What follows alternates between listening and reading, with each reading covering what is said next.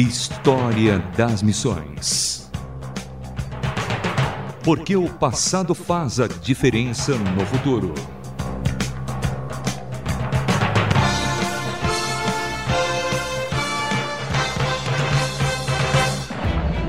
Olá, sou Samuel Matos e no História das Missões de hoje conheceremos Philip James, ou Jim Elliot, que participou de uma ação de evangelização no Equador e que tragicamente viria a terminar na morte de cinco missionários e que foi retratado no filme Through Gates of Splendor, ou em português, Através dos Portais do Esplendor.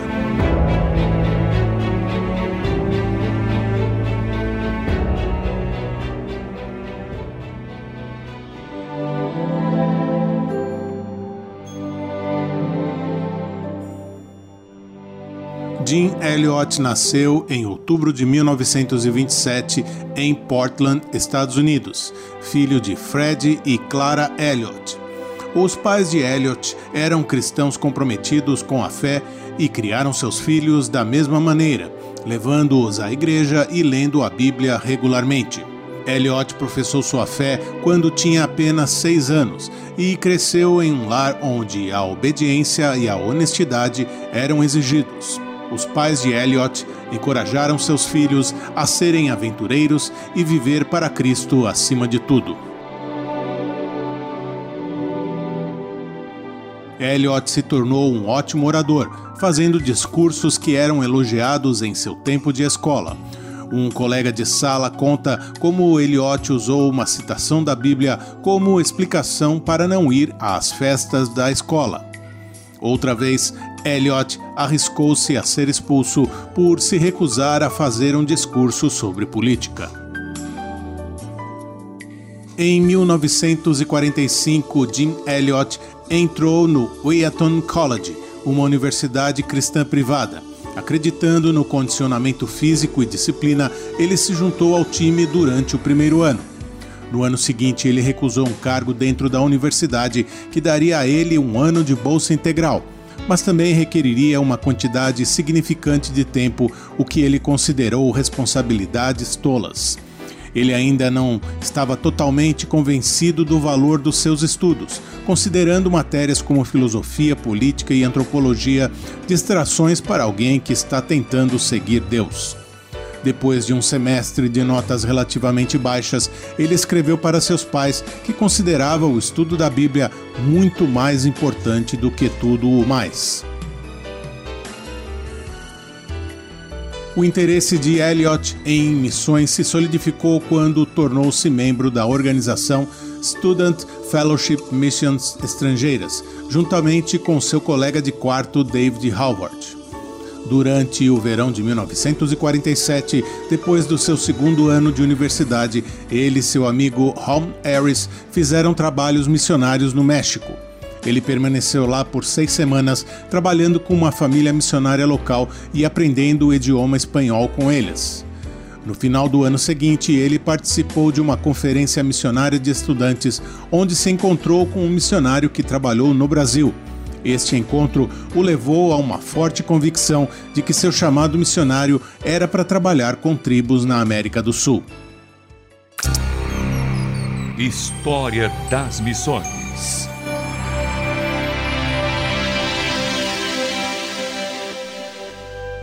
No começo do terceiro ano, Eliot decidiu seguir para uma especialização em grego antigo, acreditando que isto ajudaria tanto seu estudo pessoal da Bíblia quanto para facilitar a tradução das Escrituras para o idioma de povos não alcançados.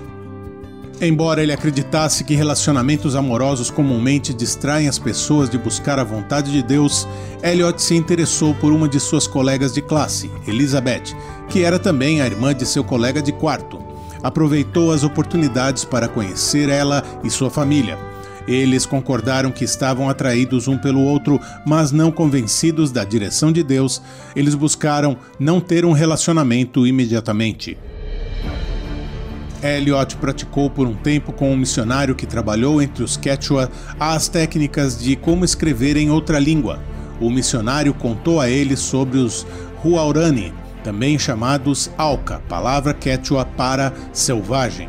Um grupo de povos indígenas equatorianos considerados violentos e perigosos para com os intrusos.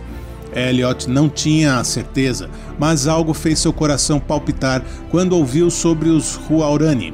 Mas a dúvida em seu coração permanecia se deveria ir para a América do Sul ou a Índia.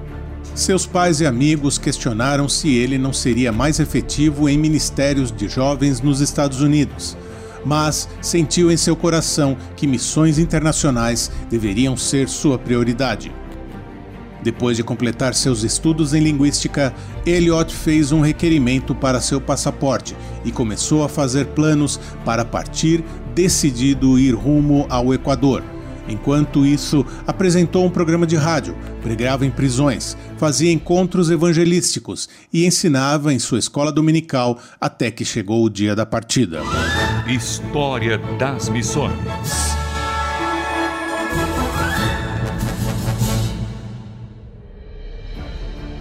Após algum tempo, Elliot e seus colegas chegaram ao Equador em 21 de fevereiro de 1952, com o propósito de evangelizar índios Quechua. Inicialmente passaram um tempo em Quito, capital do país, onde casou-se em uma cerimônia simples com Elizabeth, e então se mudaram para a floresta. Eles tiveram uma única filha, Valerie, nascida em 27 de fevereiro de 1955. Enquanto trabalhavam com os índios Quechua, Elliot se preparava para alcançar os Huaurani. Elliot e quatro outros missionários, Ed McCulley, Roger e Oderian, Pete Fleming e o piloto deles, Nate Saint, fizeram contato com os Huaurani do avião usando um alto-falante e uma cesta para enviar presentes aos índios embaixo. Depois de muitos meses, eles decidiram construir uma base perto do vilarejo indígena, junto do rio Curarai, onde iniciaram contatos com um pequeno grupo de Huaurani e até mesmo deram carona no avião para um Huaurani curioso, o qual eles chamaram de Jorge. O nome real dele era Naekiwi. Encorajados por esses encontros amigáveis, iniciaram os planos para visitar os Huaurani, sem saber que Naikiwi havia mentido para os outros índios sobre as intenções dos missionários.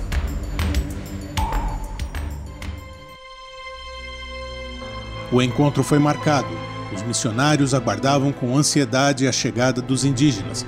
Mas qual não foi a surpresa quando, de repente, um grupo de dez guerreiros com seus corpos pintados com temas de guerra atacaram e mataram Elliot e seus quatro companheiros em 8 de janeiro de 1956. O corpo de Elliot foi encontrado alguns dias depois, junto com os corpos dos outros missionários rio abaixo.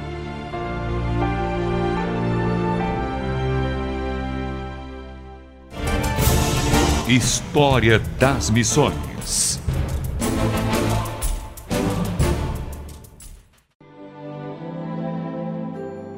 O registro do diário de Jim Elliot em 28 de outubro de 1949 expressava sua esperança de que o trabalho dedicado a Jesus era mais importante que sua própria vida, conforme o Evangelho de Lucas 9:24. Não é tolo aquele que dá o que não pode guardar para ganhar o que não pode perder. Esta é a citação mais frequentemente atribuída a Eliot, a qual é muito próxima de um ditado de um pregador inglês, Philip Henry, que disse: Não é tolo aquele que abre mão do que não pode conservar quando tem certeza que será recompensado com o que não pode perder. Na época, a famosa revista americana Life publicou um artigo de 10 páginas sobre a missão e morte de Elliot e seus amigos. Algum tempo depois, Elizabeth Elliot e outros missionários reiniciaram o trabalho com os Huaurani. Ela publicou dois livros: Sombra do Todo-Poderoso, A Vida e Testemunho de Jim Elliot e Através do Portão do Esplendor, Trollgate Gates of Splendor, o qual descreve a vida e morte de seu marido e que virou filme, além de documentários e peças teatrais. Em 1991, a escola cristã Jean Elliott foi criada em Denver, Estados Unidos. Em 97, o Colégio Cristão Jim Elliot foi fundado na Califórnia.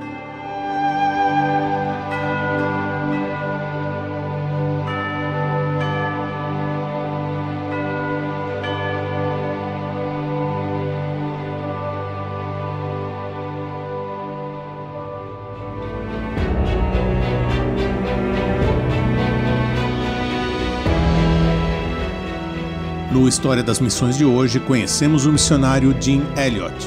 Escreva para nós rtm@transmundial.org.br. Sou Samuel Matos na produção e apresentação. Direção André Castilho. Até o próximo História das Missões. Mais uma produção transmundial.